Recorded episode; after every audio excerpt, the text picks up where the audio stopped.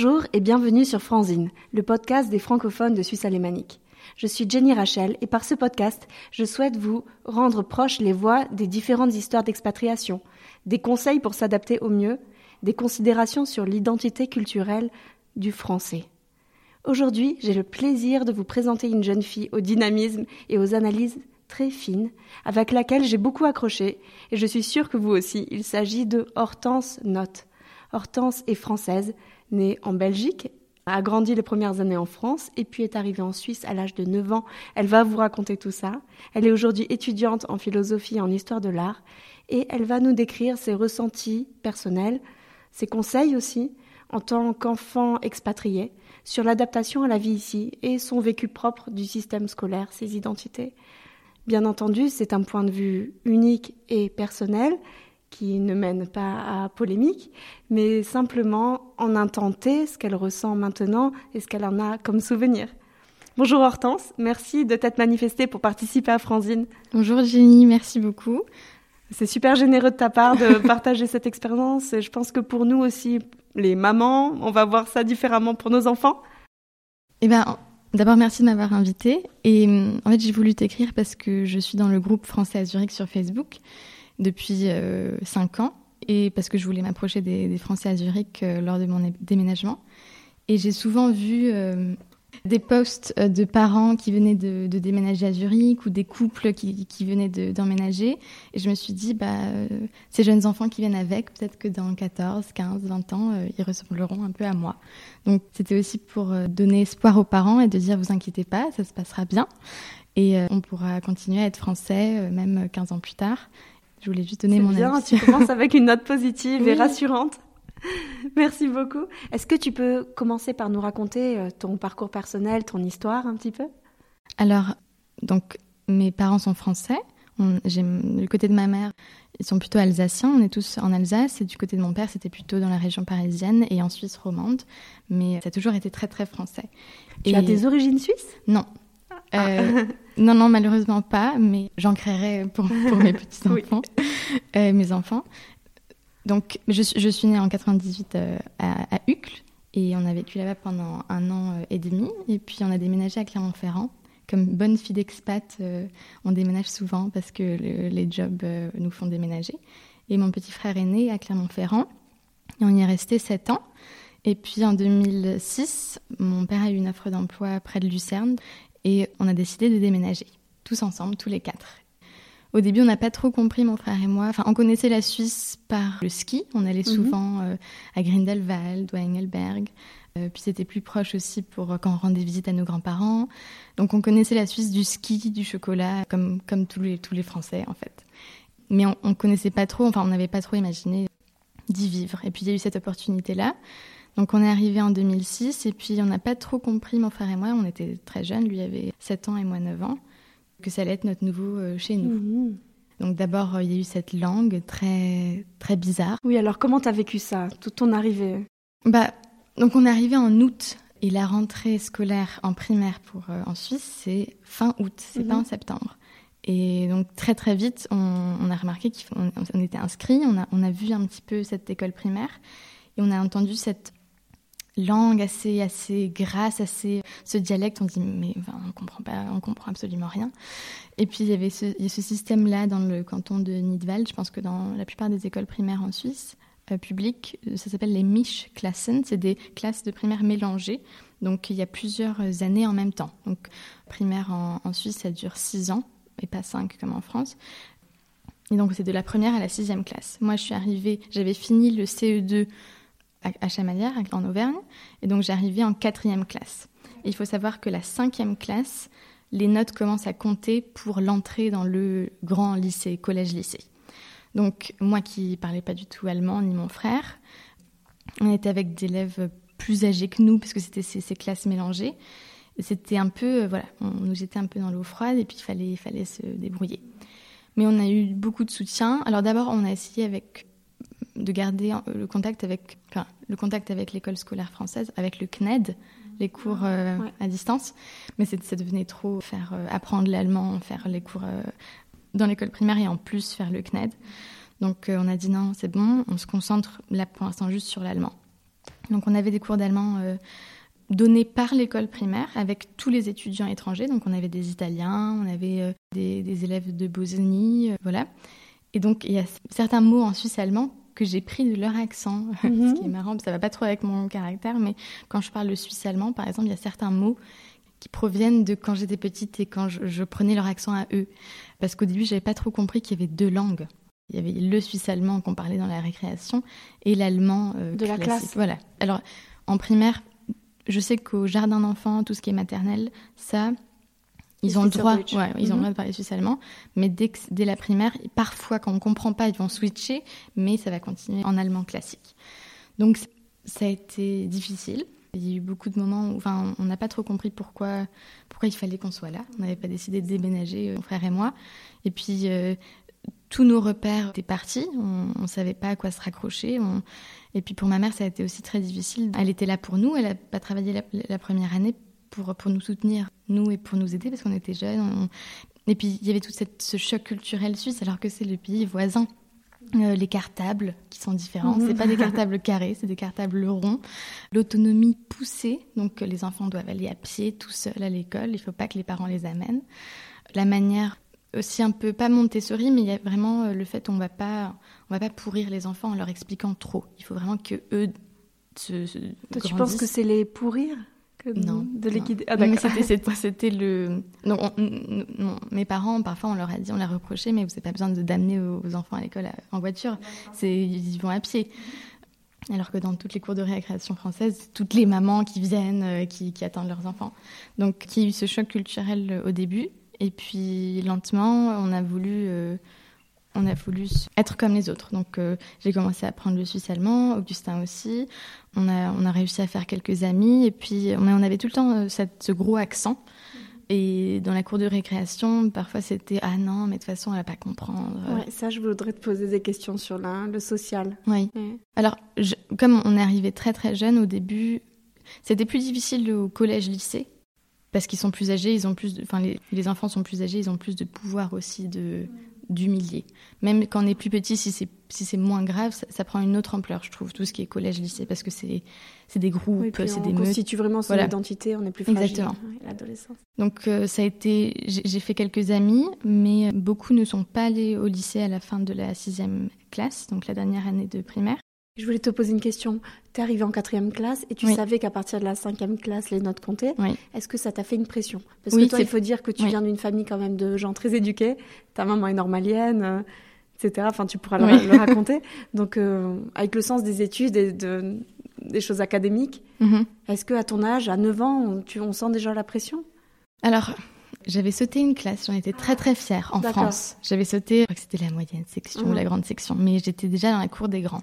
Et là, je me retrouvais dans la cour des presque trop grands, parce que c'était trop différent, et donc on m'a proposé de redoubler la quatrième année. Mhm. Ce que j'ai fait, et ce qui était aussi plus juste, parce que j'étais avec des élèves qui avaient deux ou trois ans de plus que moi. Donc là, j'étais avec des élèves qui étaient la même année euh, ou euh, un an avant. En Suisse, c'est pas du tout dramatique Non. le redoublement. Alors, non, et surtout, on- je pense qu'on on va en parler plus tard, mais les études, le bac ne se fait pas à 16, 17 ans. Il se fait entre 18 et 20. Et c'est cool parce que tout le monde fait une année sabbatique, les, les, les, les jeunes hommes ont le service militaire. Donc vraiment, tout ce qui est côté éducatif, il y a très très peu de pression côté âge. Euh. C'est pas grave si on refait un bachelor à 30 ans ou à 35 ans, vraiment. Moi, je, en philosophie, j'ai plein d'étudiants qui, qui sont des retraités ou qui reviennent ou qui se reforment, il n'y a aucun, aucune pression. Il y a beaucoup de reconversions Voilà. aussi dans le monde du travail. Voilà. Donc euh, ça, c'était bien sûr que pour mes parents au début c'était ah euh, redoublement. Pourquoi? Est-ce que notre fille, euh, enfin elle est quand même intelligente, elle sait. Donc ça a été une première. c'était pas une claque, mais c'était. c'était en fait de. Une première de- difficulté, une voilà, embûche. voilà. Mhm. C'était de me faire comprendre aussi que voilà, tu es intelligente, mais ce serait plus simple. Et ce serait, ça a été plus simple aussi d'avoir une année de plus pour apprendre l'allemand, pour avoir ce- ce- ce- cette pression des notes. Et oui, il y avait une grande pression parce qu'on connaissait pas encore trop le système éducatif suisse. Donc après la sixième année de primaire, soit on a une moyenne de 5,2 sur 6. Alors on peut entrer directement au collège-lycée qui dure 6 ans. Sans passer de- d'examen? Alors ça, important à le dire, ça change dans chaque canton. Ah, d'accord. Chaque canton a ses règles. Dans le canton de Nidwald, ça va être différent que dans Lucerne et dans Zurich. Je sais que dans Zurich, euh, l'étudiant que j'ai, euh, auquel je donne des cours de français, lui, il doit passer des, des passerelles et des cantones, examens et tout ça. Donc, bon, tu vas nous en parler exactement parce donc que ça, justement, tu as parlé du manque d'informations que vous avez eu à l'époque et je pense que ça reste euh, vivant. Si on parle pas l'allemand, si on s'est pas forcément fait des amis parmi les parents de l'école, il faut chercher les informations. Et vraiment, merci Hortense de nous les présenter euh, condensées ici. Euh, mais je crois que mes parents, ils n'étaient pas sur Facebook non plus il y a 15 ans. Oui, voilà. Heureusement qu'on peut communiquer, qu'on peut partager ça et grâce à toi aussi. merci. Mais donc après cette sixième année, on peut soit faire le collège-lycée ou alors entrer dans le secondaire. ça s'appelle la SEC dans le mhm. canton de Zurich et aussi mhm. dans les autres mhm. cantons en général. Et ça s'appelle Sekundarschule. Donc ça dure trois ans. Et après, donc il y a trois niveaux, il y a A, B et C dans ces trois ans. Et si après la troisième année, on est quand même intéressé d'entrer dans ce lycée, on peut. On doit, je crois, avoir une moyenne de 5 après les trois ans. On peut entrer dans le lycée, mais on perd une année. Donc au lieu d'entrer dans la quatrième année du lycée, on entre dans la troisième. Donc on fait mhm. de nouveau en fait une troisième année. Mais ça, énormément de gens le font. Et pendant mes six ans dans ce collège-lycée, on savait qu'à la troisième année, on allait avoir plein de nouveaux nouvelles élèves qui venaient de, de la secondaire mhm. Donc, donc il y a plein de systèmes. Donc il y avait en 2008-2009, c'était la question, ok, est-ce qu'on a un 5,2 sur 6 pour entrer dans ce lycée? Mhm. Ça n'a pas été facile parce qu'il fallait se battre. Pour mes parents, c'est pas que ça allait de soi qu'on aille euh, au lycée, mais c'était quand même. enfin, je viens d'une famille plutôt universitaire, et puis il y avait quand même cette attente. Et puis c'est, mais je vais l'expliquer peut-être plus tard. C'est ces réflexes aussi de parents français de projeter leur éducation mmh. sur euh, sur leurs enfants. Mais il faut comprendre que la Suisse a compris qu'il n'y avait pas qu'un modèle, oui, qu'une manière d'apprendre, mm. qu'il y avait euh, plein, plein, plein de chemins, plus pratiques, moins pratiques, plus théoriques, mm. plus abstraits, qui mm. mènent à beaucoup, beaucoup d'exploits. Mais à ce que tu me dis aussi, il y a le critère du temps. Donc forcément, si on veut faire des longues études universitaires, académiques, ben, la matura, ça peut être qu'à 20 ans. Voilà. Les études de médecine, ça va durer tant d'années. Ça veut dire qu'on se lance pour des longues années d'études. Et j'imagine qu'il y en a qui aussi choisissent la voie plus professionnalisante parce que ce sera rapide, parce qu'ils auront des salaires plus vite, parce qu'ils seront engagés dans une entreprise, ils vont y grandir. Mhm. Donc le critère du temps, il est, ça dépend aussi des, familles, ce qu'elles peuvent donner à leurs enfants. Oui. Mais ça, j'avais aussi des amis qui, après la primaire, ils ont dit non, non, mais ça va, je ne suis pas intéressée, moi, par six ans de collège-lycée. Je préfère gagner mon argent dans trois ans. Et c'est vrai, ils ont ce qu'on appelle des apprentissages. Il y a plein, plein, plein de formations mm. différentes. Il y a plein... Donc, il y a des sortes de euh, après ces trois ans à la, à la secondaire on peut avoir un job et en même temps avoir une formation. Donc on gagne un salaire et en même temps on va à l'école. Enfin, et puis on, est sur le tas. On a tout de mhm. suite. Enfin, il y a quelque chose de très très réaliste, mhm. très logique. De toute façon, la Suisse c'est un pays très pragmatique. On, mhm. Voilà, c'est clair, c'est net. Donc il y a plein plein de solutions différentes. Mais moi j'ai toujours aimé euh, lire et j'ai toujours euh, donc j'ai pas su à, à 12 ans. Donc voilà, la pression elle arrive à 12 ans, ce qui est et en France, elle arrive à 18 ans euh, quand, quand c'est le bac. Mais il y a ce système de filtration. Mm. Donc si à 12 ans, on a déjà... On filtre, mais je ne vais, pas, je pas du tout le dire d'une manière péjorative, mais pour dire qu'il y a quasiment 100% de réussite à la Matura, mm. parce qu'il y a ces sortes de passerelles, entre guillemets, qui, qui font que il faut vraiment se battre pour arriver et donc il y a presque pas de chance de pas réussir à la fin. Il n'y a que les surmotivés euh, qui y vont. Mais donc il y a plein de manières d'arriver dans ce à cette matura mais dès qu'on est dans ce lycée-là, il y a vraiment quasiment 100% de, réussite. Donc, euh, donc ça peut être très difficile à 12 ans de, de, se dire Ah, mais oui, mais je veux faire quel métier? Je veux faire quelles études? Est-ce que je veux vraiment faire de la médecine? C'est beaucoup trop tôt comme âge, 12 ans pour Alors, ça, c'est ma question aussi. Concrètement, tes amis qui t'ont suivi à la Matura, s'il y en a? Oui. Euh, de la primaire encore? Oui. Non. Il n'y en a pas, tu vois. Bon, que tu connais aujourd'hui ou qui étaient au lycée avec toi, est-ce que c'est les parents qui les ont guidés? T'as senti que c'était ceux qui avaient les parents derrière ah. Ou bien ils avaient, ils peuvent, vous pouvez dire non, voilà, je vois ma vie, euh, je veux très bien être euh, tel et tel, euh, avoir tel métier, telle position, je veux continuer d'étudier, ça m'intéresse. D'avoir des parents qui soutiennent, c'est toujours bien mhm. dans chaque domaine. Donc, comme j'avais dit avant qu'il y avait ce. On pousse un peu aux enfants d'être autonomes. On leur dit, mais voilà, tu fais ce que tu veux un peu. Enfin, pas mais tu, tu, tu choisis. Et beaucoup, c'est vrai qu'il y a beaucoup de parents qui poussent parce que euh, aussi eux n'ont pas fait le lycée, ils veulent que leurs enfants réussissent, mais il n'y a pas autant cette sorte de on est mieux vu parce qu'on fait le lycée ou on est mieux vu parce que non il n'y a pas ça mhm. en fait c'est on sait les enfants qui s'engagent dans mhm. cette dans ces six ans ou dans ces quatre ans après après la secondaire le savent que ça va être du boulot et que ça va être euh, ça va pas du tout rigoler mhm.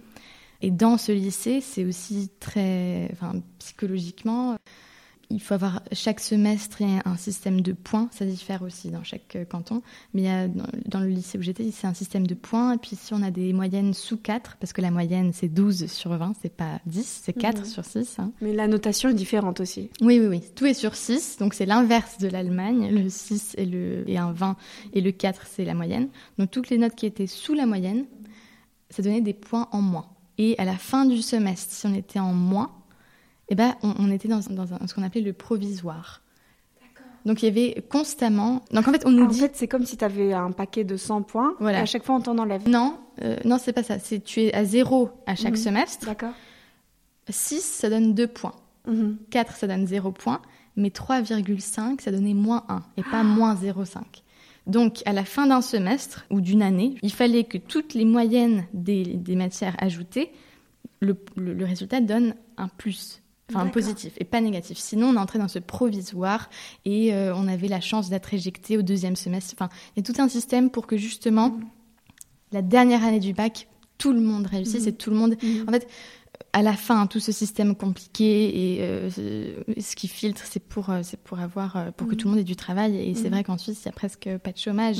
Et c'est parce que justement, il y a tellement de, de formations, tellement de, de chemins pour arriver au job de rêve. Et en même temps, on vous dit si, si, mais seulement si vous êtes prêt à vouloir faire des études très très longues, et eh ben, il faudra passer toutes ces petites étapes qui seront difficiles, mais qui vous garantiront que voilà, vous allez mhm. réussir euh, votre maturité. Et c'est vrai, il y a 100% de réussite. Donc, et c'est pas, on a la matura en poche et puis euh, on ne sait pas quoi faire. Mhm. Il y a tout le temps, il y aura tout le temps du travail, il y aura tout le temps quelque chose. Mhm. Parce que c'est aussi l'avantage d'avoir un petit pays, c'est qu'on est, on existe, on est suivi. Euh, on, est sur le marché du travail, on n'est pas juste perdu dans la masse des gens qui ont leur bac et qui vont pas avoir de, de boulot parce qu'il n'y a pas la place ou il n'y en a pas assez. Comment on est suivi? On te dans le guide, on te dit, euh, oui. tiens, il y a tant de jobs dans telle branche. Oui, enfin, les dernières années du gymnasium, par exemple, on, va dans, dans les, centres de formation, on voit des gens qui nous expliquent quel est ton job de rêve, tu pourrais faire telle et telle étude pour ça. Il y a des gens aussi qui ont leur maturité, mais qui étaient intéressés par quelque chose de plus pratique. Alors, on va, il y a vraiment quelque chose où on vous dit, mais vous n'êtes pas perdu. On, on, apprécie le fait que vous, vous, aviez fait ces, ces six ans d'études. On va vous aider à à trouver du travail ou à, ou à réaliser vos rêves. Et c'était aussi un petit canton, mais je pense que dans la plupart des cantons, ils font ça. On rencontre des gens qui ont fait plusieurs euh, boulots, on, on, voit des professionnels qui nous indiquent quels sont les meilleurs chemins. Des euh, coachs en carrière, quoi. Voilà. Voilà, on a passé euh, deux, trois jours avec une, une coach, et puis alors on s'est assise avec elle, et puis euh, euh je dis Ah, moi je moi, je savais pas encore. Hein, je, mhm. je disais, ah, peut-être professeur, peut-être, on pourrait dire dans la mode. Et puis alors, mm dit Ah, ouais, bon, ok, il y a telle et telle école. Et puis alors, on revient avec un petit papier, et puis on a. Donc, mais, mais c'est de toute façon, on apprend, je veux dire, dans les lycées suisses, ou je sais plus si c'était en primaire, on fait un test de vélo. D'accord. Avec la police. Donc, on apprend, on fait un permis de conduire. Mhm pour le vélo. Mhm. Donc euh, on va à la police et puis mhm. euh, on a tout un circuit avec euh, les gestes qu'il faut apprendre et je veux dire c'est quand même extraordinaire ça, mhm. qui, prennent le temps pour dire mais non mais on voilà c'est ça les dangers de la route et c'est des formations qui sont intrascolaires. Donc vraiment l'école a pensé et dire on, on va vous montrer tout ce qui existe et on vous prépare pour le marché du travail. Bien sûr qu'il y a encore des améliorations. Par exemple, j'aurais bien aimé savoir faire les impôts. Oui. Ça, on n'apprend pas trop. Ou euh, tout ce qui est interview, faire un entretien d'embauche, ça non plus. Mhm. Mais ça, je sais que par exemple, dans l'école secondaire, il y, a, quelque chose de beaucoup plus pratique. Mhm. Parce que ce qui est aussi positif dans l'école secondaire, c'est qu'on apprend à être en contact avec des entreprises. Mhm. Dans le lycée, moins. Mais voilà. Alors, pour récapituler, à partir de la cinquième année, les notes sont prises en compte et vont rester dans le livret scolaire. Voilà, du deuxième semestre de la cinquième année. Voilà. Et quand on a 12 ans, c'est-à-dire en quelle classe Donc on finit la sixième année. La sixième année. Eh Il faut qu'on ait une moyenne de 5,2 sur 6. 5,2 sur 6. Et après, on doit, on doit choisir sa voie Alors, non, à la fin de la sixième année, mhm. si on veut entrer dans ce collège-lycée de 6 ans, il faut avoir un 5,2 sur 6. Et si on les a pas? Si on les a pas, bah, on peut choisir l'école secondaire pendant 3 ans. Et à mhm. la fin de ces trois ans, avoir une moyenne de 5 sur 6 mhm. et rentrer dans le lycée qu'on appelle Kurzgimmi parce que c'est plus mhm. court. D'accord. Donc, si on veut faire une formation qui est, ne suit pas les études, est-ce qu'à 12 ans, il y a déjà des formations, je sais pas, d'artisanat à, Donc, à non, il de quel faut- âge? Alors, l'école obligatoire est jusqu'au, jusqu'à 15-16 ans. Donc, il faut, même si on n'est pas du tout intéressé par, par faire des longues études, il faut faire ces 3 ans de secondaire. Parce que c'est. Mhm. obligatoire. Je crois qu'en France aussi, c'est jusqu'à 16 ans. Donc, c'est 9 ans, il faut faire 9 ans de, de, D'accord. de scolaire. Donc, après ces 3 ans, si on dit non, mais moi, je, je vais être menuisier, et ben très bien. Ben, on fait ce qu'on appelle année lérée, donc un apprentissage qui est suivi. On a une formation à côté. On, on est en contact avec euh, cette, euh, cette entreprise-là. Et puis à la fin des, je je sais pas combien de temps ça dure, si ça dure un ou deux ans, on a un job dans cette- en, en général dans l'entreprise dans Et laquelle. les profs du secondaire, ils aident à ça? Oui. Ouais, Oui, oui, il y a tout le temps, il y a, il y a plein de suivi. Et plus tard, ces gens qui disent ah mais en fait à 20 ans, c'est qu'ils veulent quand même faire euh, une une maturité. Ils peuvent faire ce qu'on appelle année Berufsmatura, c'est une maturité professionnelle. D'accord. Donc on peut le faire, ça on peut faire vraiment beaucoup beaucoup plus tard. C'est des gens qui ont déjà travaillé.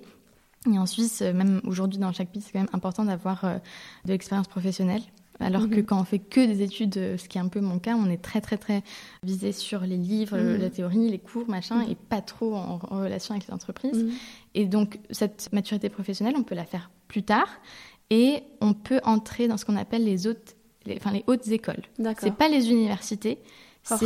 Voilà, Hochschule. Mais ce qui est quelque chose d'absolument superbe parce que c'est c'est le même système des universités, sauf que c'est un emploi du temps plus proche d'un lycée ou d'un secondaire. C'est-à-dire que c'est des classes plus petites, c'est des, c'est des tests ou des examens plus fréquents, tandis qu'à l'université, c'est une fois tous les six mois, donc c'est la masse de mois de les parcelles, tout ça. Et, tandis que les Hochschulen, en général aussi, on est très côté euh, contact avec les entreprises. Mm. Oui, il y a des stages. Voilà, tout ça, il y a des choses qui sont prévues. Les gens entrent dans le, dans le monde du travail très tôt. Et euh, donc, on peut avoir un bachelor aussi ou un master dans les Hochschulen. Et ça, D'accord. ça, il y, il y en a, euh, euh, par exemple, à Zurich, il y a la ZHAW, à Winterthur, Mhm. c'est celle euh, de, de l'économie. Il y a la ZHDK, c'est la Zürcher Hochschule der Künste, Mhm. l'école d'art. Euh, donc, c'est, mais c'est, super. Donc, c'est, J'ai encore plein de questions, Oui, mais pas de souci. Euh, Est-ce qu'il y a les parcours euh, scientifiques, Oui. littéraires, économiques déjà au Gimi ou à la secondaire Choulet comme on a en France? Alors, il n'y a pas LSES. Mais en troisième année, donc les trois premières années du lycée, quand on fait le Lang Gymnasium, les six ans, ils sont dans la même classe. Et en troisième année, il faut choisir de la 4 à 6 ce qu'on veut comme majeur, ce qu'on appelle un Schwerpunktfach. Donc, moi, donc, il y avait, dans mon lycée, il y avait économie, il y avait latin, italien, espagnol, dessin, biochimie et maths, maths et physique.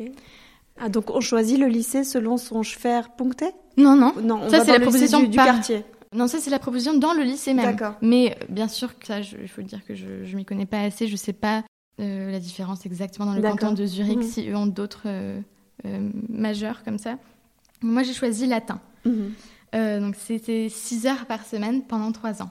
Donc c'est intensif. Enfin, l'espagnol aussi, c'est c'est très très très c'est hardcore. Hein. C'est pas. Alors, si vous voyez Hortense, elle est fraîche, elle est jeune. Pourquoi as-tu appris le latin? Eh ben, il faut dire qu'il y avait quand même une petite influence des parents. Donc, j'ai mon père qui avait fait latin-grec, donc euh, j'ai pu, j'ai pu échapper au grec.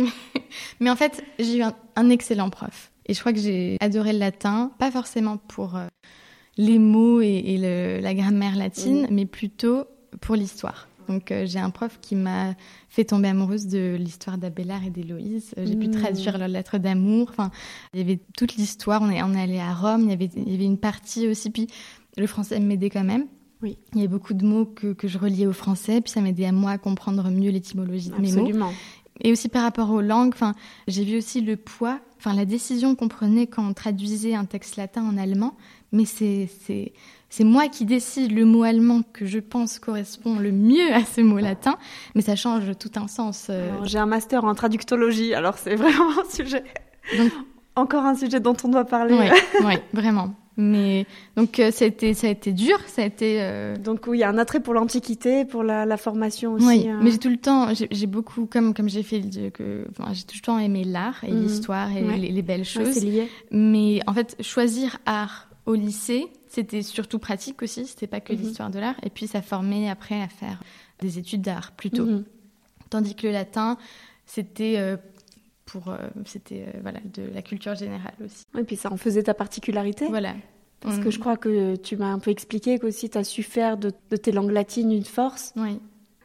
J'imagine que petite, tu devais un peu te sentir comme bah, la française de la classe, la française de l'école. Peut-être euh, tout ce que tu faisais, on disait ah bah c'est parce qu'elle est française. Je sais pas, t'as ressenti ça?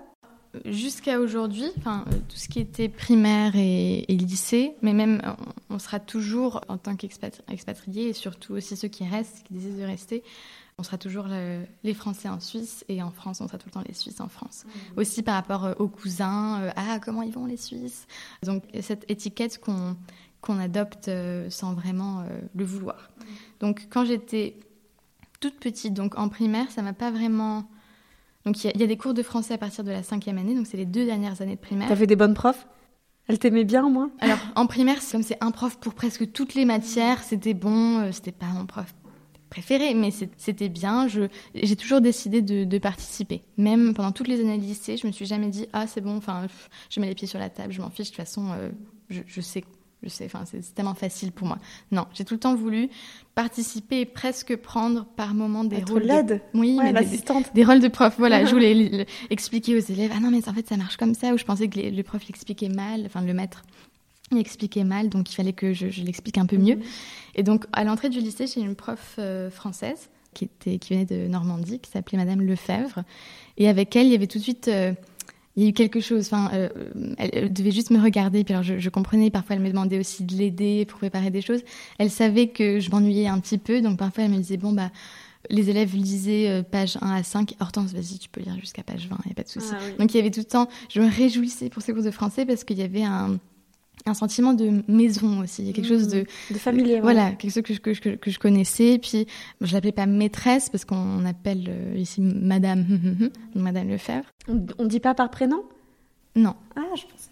mais, mais on dit pas non plus l'Irérine, c'est pas quelque chose euh, qu'on dit. Enfin, On dit plutôt Frau. D'accord. Ou Madame Lefebvre. Et donc avec elle, je l'ai eu pendant trois ans. J'ai beaucoup aimé. Enfin, c'était, c'était vraiment, je me réjouissais chaque fois des cours de français parce que j'allais la voir et puis euh, voilà. Et en de quatrième année à la sixième année, j'avais une autre prof qui était suisse, mais mariée avec un roman. Mhm. Et avec elle aussi, elle, il y a tout le temps eu ce, lien avec ses profs en français parce qu'ils savaient que j'allais être leur allié en quelque sorte et que je pouvais euh, parfois mhm. j'aider à préparer le cours ou j'aidais à, à, expliquer quelque chose au tableau ou quand il y avait des devoirs à faire dans des cahiers, elle me dit Hortense, vas-y, aide les autres.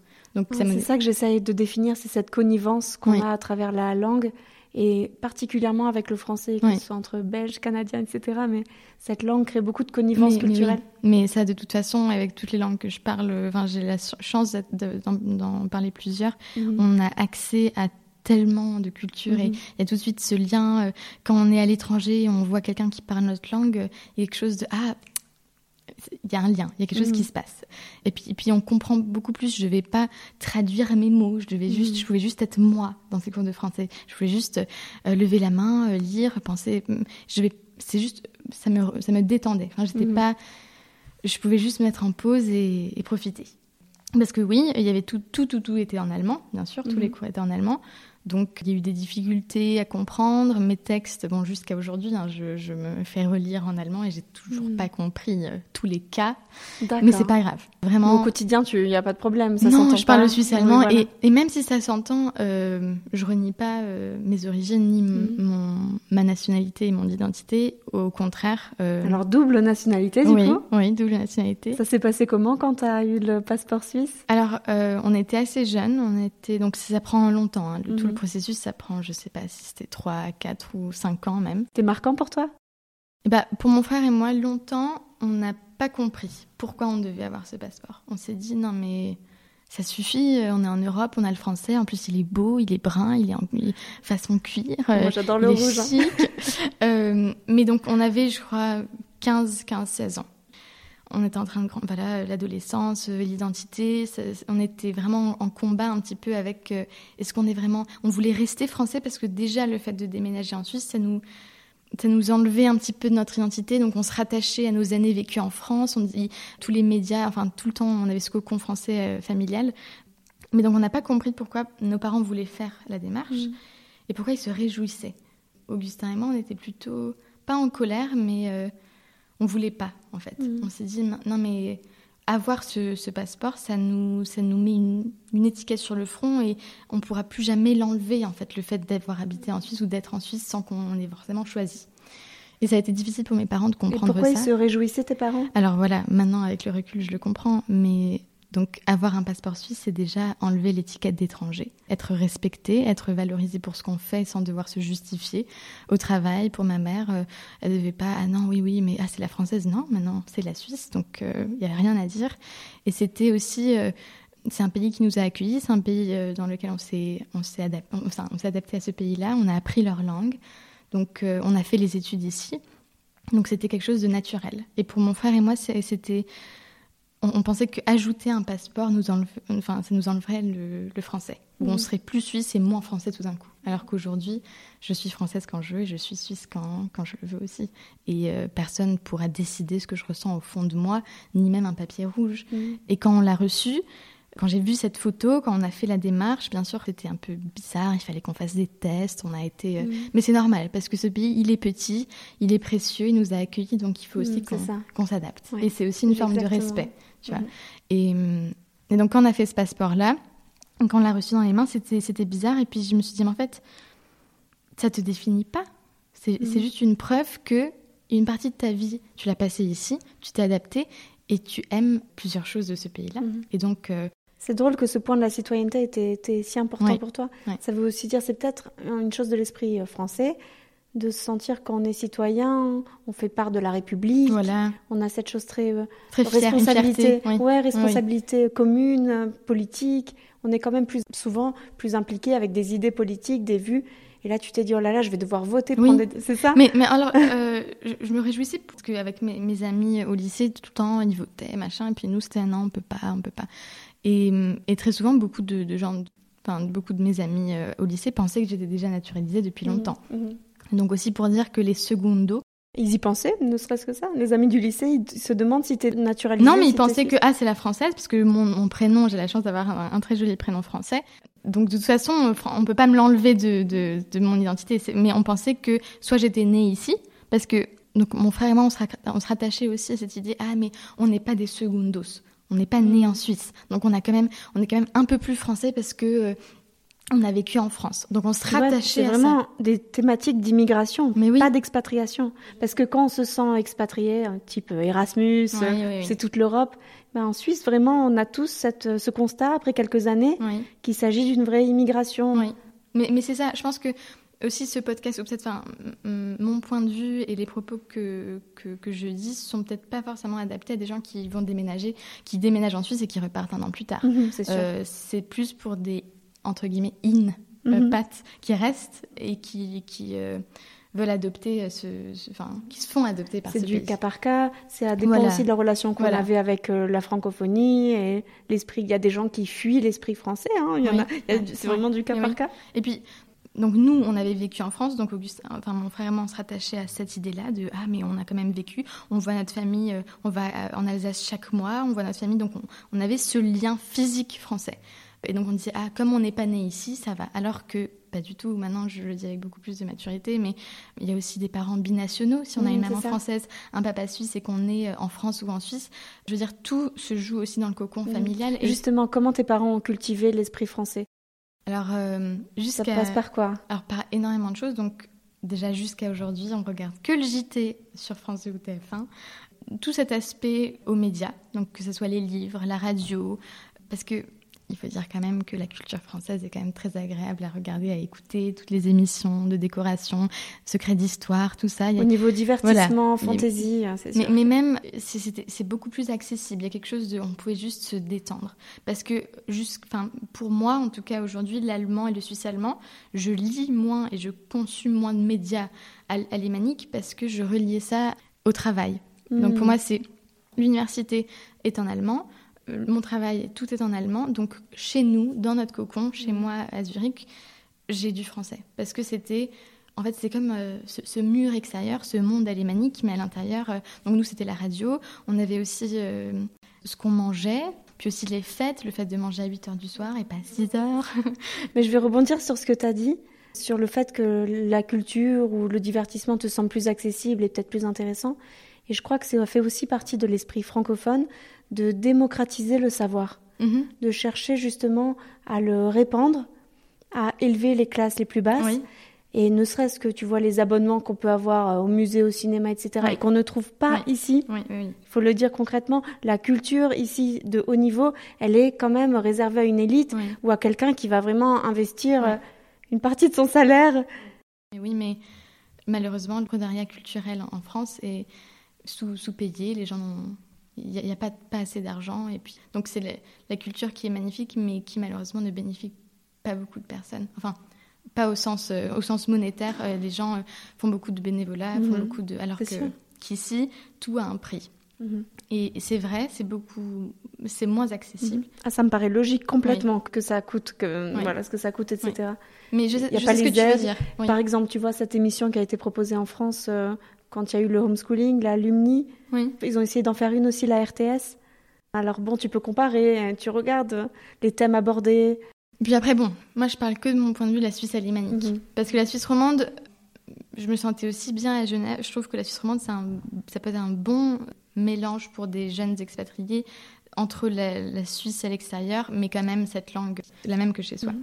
avec les petits accents, mais c'est pas grave. Donc oui, donc tu disais donc on- on- ce côté français à la maison, ça passait par les médias, ça passait par nos habitudes de boire le café dans un bol. Je sais que c'est la première fois que j'avais ramené un ami à la maison et qu'il a vu mon père boire du café dans un bol, il m'a dit mais pourquoi pas dans une tasse? Ça c'était il y a longtemps, maintenant, maintenant c'est dans une tasse. Mais donc il y a plein de, de rituels aussi qu'on qu'on remarque pas que ce soit des rituels. Même moi, il y a des choses que je fais, me dit ah non mais ah, je fais pas ça. Et puis c'est la première fois qu'on amène des amis à la maison, ils voient tout ce qui est différent. Ou quand je moi j'ai- visité des maisons suisses, là aussi il y a une manière d'être qui est un petit peu différente. C'est intéressant toutes tes analyses. J'ai envie de te demander, tu te sens dans une maison suisse ou française? Non, c'est pas suisse. Déjà, juste parce que t'as des nappes. Donc, déjà ça. Euh, mais aussi la manière de. Enfin, bon, j'ai eu une bonne éducation, on m'a appris à manger poliment, mais une, une manière aussi d'aider, ou le, le- la règle de- d'entrée, le dessert. Enfin, il y avait plein de choses que j'arrive même pas à toutes les décrire parce qu'elles sont tellement naturelles pour moi. Mais donc, il y a toujours eu ce, ce cocon Mhm. français familial. D'accord. Mais en fait, euh, de ce que tu viens de nous dire aussi, de ton parcours d'études, de ton arrivée en Suisse, moi, on m'a dit en tout cas en arrivant, ne t'inquiète pas, les enfants, c'est des éponges, ils sont très adaptables, ils apprendront la langue en deux mois, ils auront oublié euh, l'école comme c'était avant, ou le système. Voilà, changer de pays, de langue, ça leur fait rien. Pas besoin de leur expliquer même. J'ai aussi entendu, donc c'est ce que tu as vécu. Et en fait, euh, vu ton parcours, on voit que quand même les enfants, ils ont des antennes, ils voient vraiment. euh, Mais tout. Mais par exemple, mon petit frère, qui est plus jeune d'un an et d'onze mois, pour lui, il a aujourd'hui en allemand, il fait moins de fautes que moi. Parce qu'il est arrivé un peu plus jeune. Il était plus cette éponge où il a du réflexe, il le fait par écoute. Tandis que moi, c'est rien deux ans de différence. Mais ça fait que j'avais le CE1, CE2 en France. Et donc, ça m'a. Enfin, je sais pas, il y, a- encore des fautes que j'arrive pas en allemand. Donc, oui, c'est bien d'arriver tôt. Et oui, c'est bien de nous jeter dans l'eau froide. Même si c'est difficile et même si la France nous manque. C'est bien parce que plus tard, euh, vraiment, ça aide beaucoup. Mais il faut faire ça avec beaucoup de douceur. Il faut que les parents expliquent pourquoi et puis euh, ne quitte absolument, ne coupe pas ce lien en France, y aller souvent ou euh, Mm. voir la famille, euh, ramener ses, ses- ses réflexes à la maison. Et il faut, il faut les informer du pourquoi on a déménagé ici, Mm. pourquoi est-ce que c'est bien. Et vraiment, les bénéfices viendront que plus tard. Moi, même à 14 ans, on en reparlera peut-être, mais j'ai eu ce sé- séjour linguistique en France et euh, j'ai remis tout en question. Je me suis dit, ah, mais euh, Mhm. peut-être que la France c'est quand même mieux. Et c'est que maintenant, avec les- yeux de jeune adulte, que j'arrive à voir que non, en fait, euh, c'était la bonne décision. Et euh, je veux pas du tout critiquer non plus les parents qui décident de mettre leur enfant dans le système français à Zurich. Oui, donc toi, tes parents n'ont pas eu le choix. Il n'y avait pas d'école française dans ta ville, ou bien? Non, mais c'était non, mais en Suisse alémanique, c'est seulement le lycée, euh, lycée français. Mhm. Donc, nous, on habitait près de Lucerne, ça aurait été une heure de trajet chaque matin, ou alors que ma mère déménage avec euh, mon frère et moi à Zurich, donc euh, ça, on voulait pas non plus se séparer de notre père. Donc, je- non, voilà, je, je veux pas critiquer les- parents du tout, et c'est pas du tout des reproches que je fais euh, aux gens qui décident de garder les enfants dans le système français. Moi, je parle que de mon point de vue en étant euh, allée dans l'école primaire suisse, parce que ça donne aussi un aperçu de l'extérieur Mhm. C'est pas que nous, il y avait cet extérieur suisse alémanique, il fallait. la Suisse, c'est un petit pays, il faut s'adapter parce que c'est la seule façon de leur dire merci, en fait. Ils nous accueillent, ils sont gentils. Bon, ok, c'est compliqué l'administration et c'est difficile, mais ça reviendra. Je suis persuadée que ça, reviendra. Donc, il faut s'adapter. Et le fait d'être dans une école suisse, ça nous a appris aussi la manière différente de parler aux gens, de, de tous les aspects culturels qui n'étaient pas seulement réduits à on va faire les courses au supermarché et c'est ça en fait notre relation euh, à la ville suisse, mais comment les Suisses grandissaient, leur éducation, leur culture. Alors justement, tu peux nous en dire quelque chose, cette éducation, culture proprement suisse, enfin en tout cas ce qui est différent de ce que tu aurais vécu en France? Donc tu as parlé d'indépendance avant. Mais justement, c'est que l'enfant est beaucoup, beaucoup plus autonome et on le, on le respecte aussi. Euh, il n'y a pas vouvoiement enfin, entre professeurs et élèves, à part à l'université on ne critique pas et les profs ne sont pas non plus mis sur des estrades en disant ah c'est vous euh, les semi-vieux voilà euh, qui ne qui vont jamais nous donner des 20 sur 20 parce que c'est réservé à vous. Non il n'y a pas ça. C'est très logique. euh, c'est tu es bon et bah tu as un 6 c'est pas bon bah il y a ça et c'est point. Donc c'est un peu noir et blanc vraiment. D'accord. Voilà. Et il y a beaucoup de parents qui mettent les enfants quand même dans les écoles suisses et qui espèrent garder un bon niveau de français. Donc euh, tu as dit euh, tout à l'heure bon, que ça se cultive à la maison. Et au niveau de l'écrit, parce que donc si tu as fini en CE2, tu as dit l'école en France, euh, donc normalement tu sais accorder adjectif. Maintenant tu parles très bien français, il n'y a aucun souci, je pense pas qu'on voit la différence. Mais est-ce que tu penses qu'une personne qui a plus de difficultés scolaires, qui est moins scolaire, elle peut s'exprimer en français et bien écrire le français même en, en grandissant à l'école suisse? Alors, c'est un gros sujet qui me tient beaucoup à cœur parce que c'est quelque chose aussi de très français de, limiter le savoir d'une langue ou d'une culture à, la manière dont on parle ou à la manière dont on écrit. Donc très vite, ah j'ai fait une faute ou j'ai mal accordé un conditionnel, ah mais euh, tu devrais quand même savoir ça, mince. Et ça peut, ça peut blesser, parce que, mais c'est une réaction normale des parents qui ont eu des éducations universitaires classiques où c'est que de la perfection.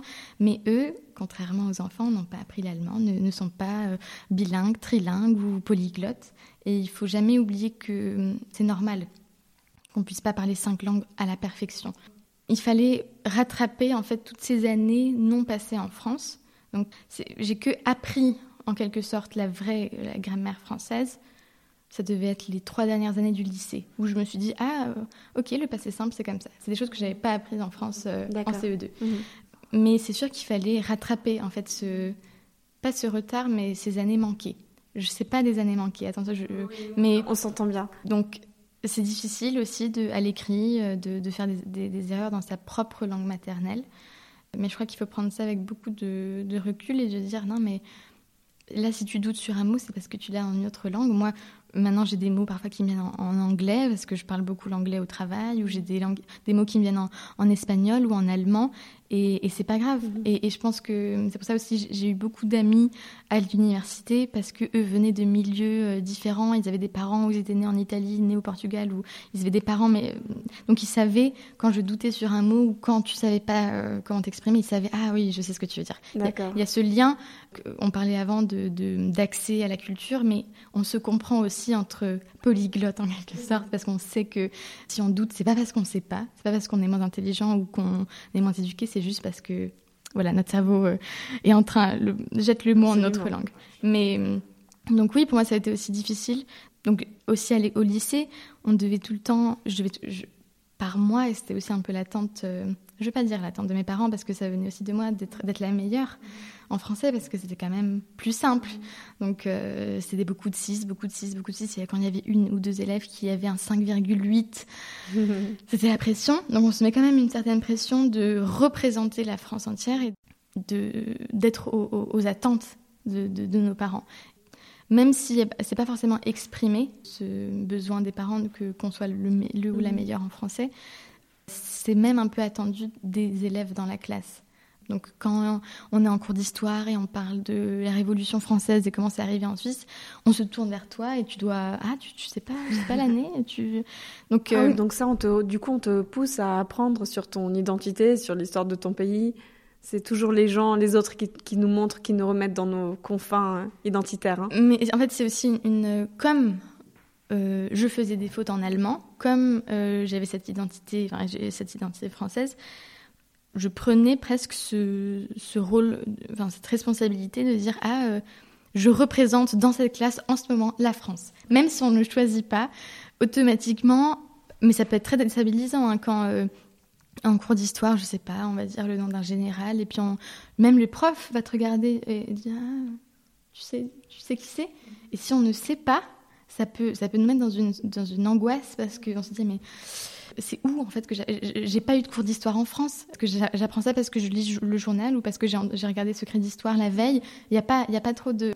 Donc, oui, c'est ça exactement. Donc il faut rattraper ce sort de savoir qu'on n'a pas eu en France. Et en même temps, euh, voilà, il faut être très. Euh, je te vois très bien même faire de la politique dans le bon sens du terme, d'aider entre les deux pays, les relations, ou simplement sur ce point de la langue aussi. Donc euh, à nouveau, on se rejoint un petit peu. Je pense aussi qu'une des choses qui compte quand on est enfant, jeune, dans un pays où que ce soit, c'est la sociabilité, se faire des amis. Tu m'as parlé de ton séjour dans le lycée en France à Colmar, c'est ça?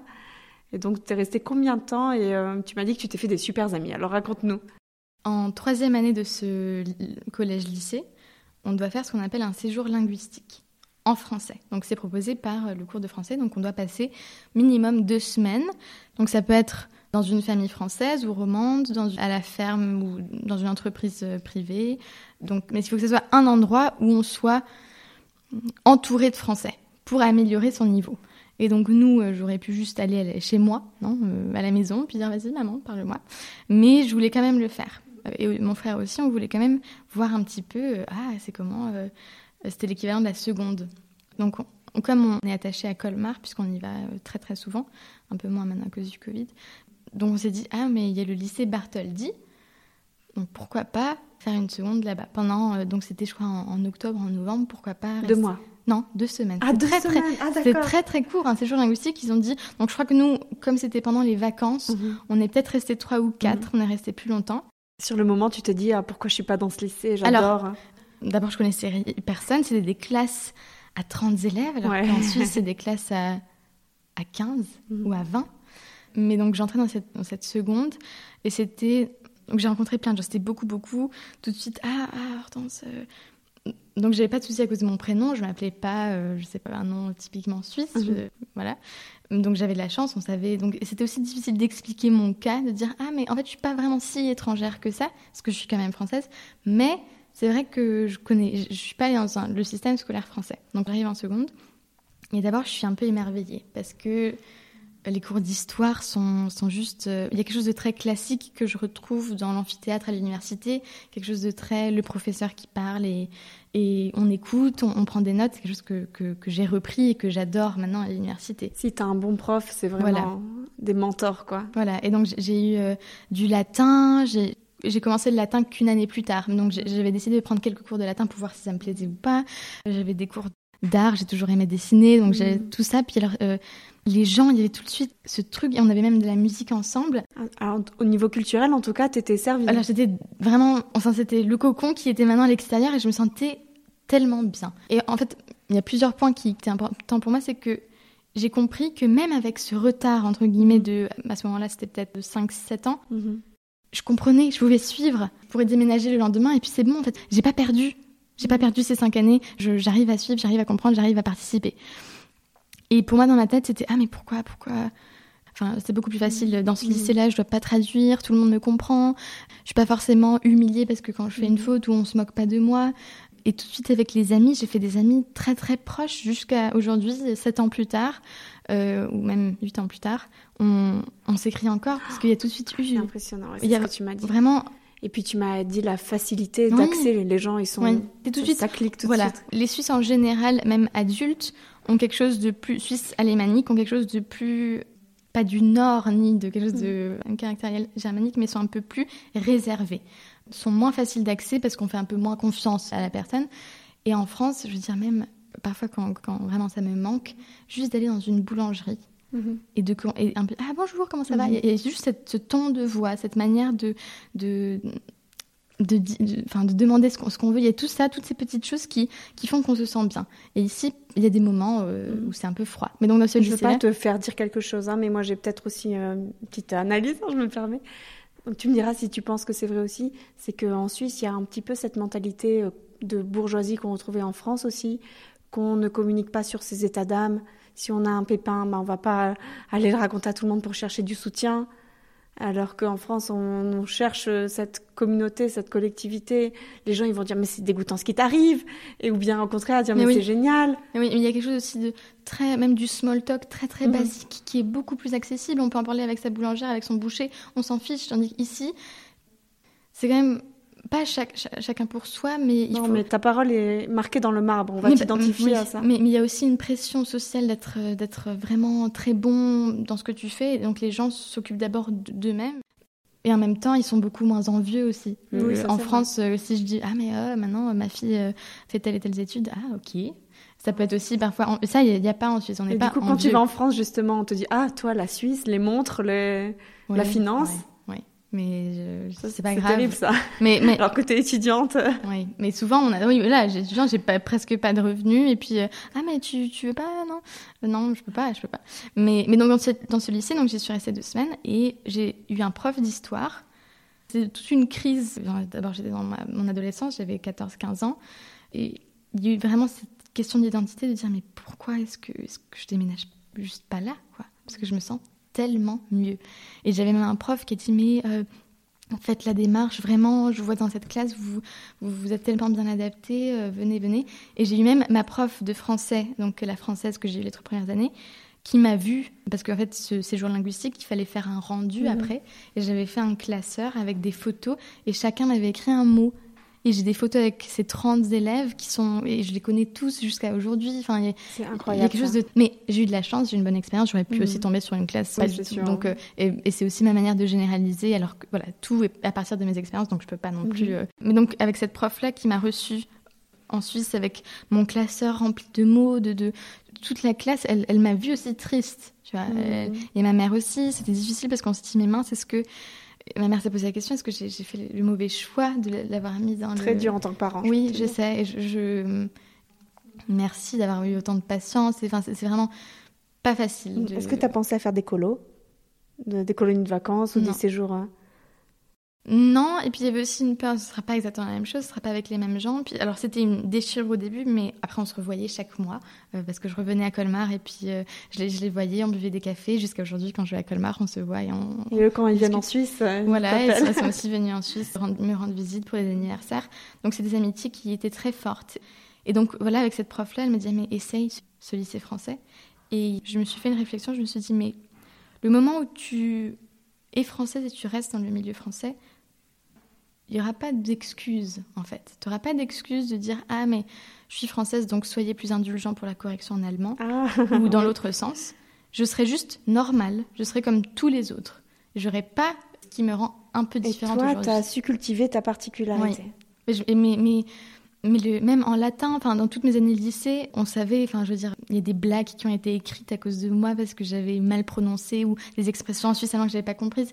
Et, mais, j'aimais bien parfois porter le chapeau de française en Suisse mhm. et parfois l'enlever ou de jouer avec ça. Si j'étais retournée en France, je serais juste considérée comme une élève lambda mmh. et j'aurais pas d'excuses.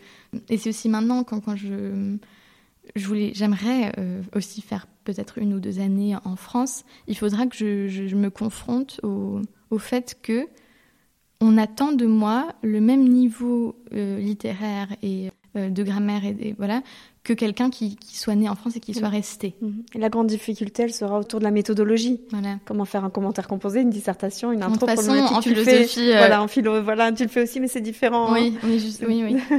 Donc, il faut aussi être prêt, si je fais le pas de retourner entre guillemets en France, de dire mais tu n'auras plus aucune excuse, tu n'auras plus aucun T'as pas le droit d'erreur en fait. Mm. Si tu fais une erreur en français, si tu conjugues mal ou si tu accordes mal, et eh ben mince, on va, te, on va se catégoriser.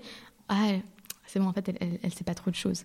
Alors qu'ici, je peux parler euh, mes cinq langues, mm. euh, parfois je fais des fautes, mais c'est pas grave parce que de toute façon, on sait que il y a tellement plus que, que le mm. français. Ouais. En tout cas, tu as un parcours incroyable aussi par cet apprentissage des langues et par toutes les questions que tu t'es posées depuis très jeune.